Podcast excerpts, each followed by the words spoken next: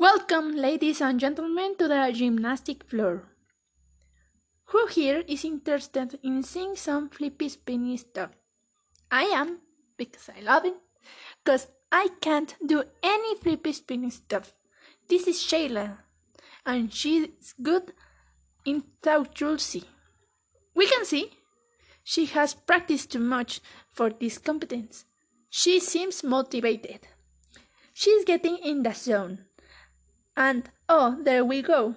Activated, gymnast activated. Let's see how she goes. Still warming up a little bit, and she starts a race now and flip one, flip two, flip, flip, and she lands it. Oh, yes. And we can see that she regards herself by having a little dance with her mates and coach. That's um, that's fun. Maybe it's rehearsed. I don't know. I'm just here for the flips. Flippy 1, Flippy 2, Flippy 3, and aerial spready. Flippy 4, descending, spready bouncing, jack in a box, spready sunny blade high kick, proly poly Jackie Chan stuff, spready somersault, and some more dance movements. This is hilarious. And now there's a cartwheel, a handstand that looked like a mistake, but it wasn't.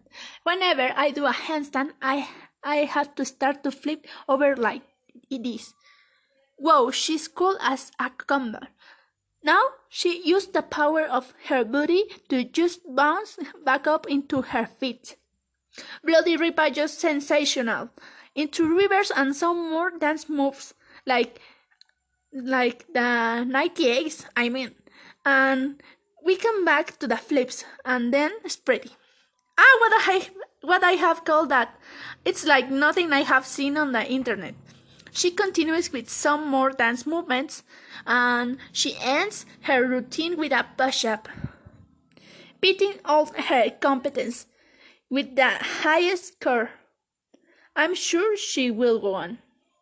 She's a She's hilarious at the podium.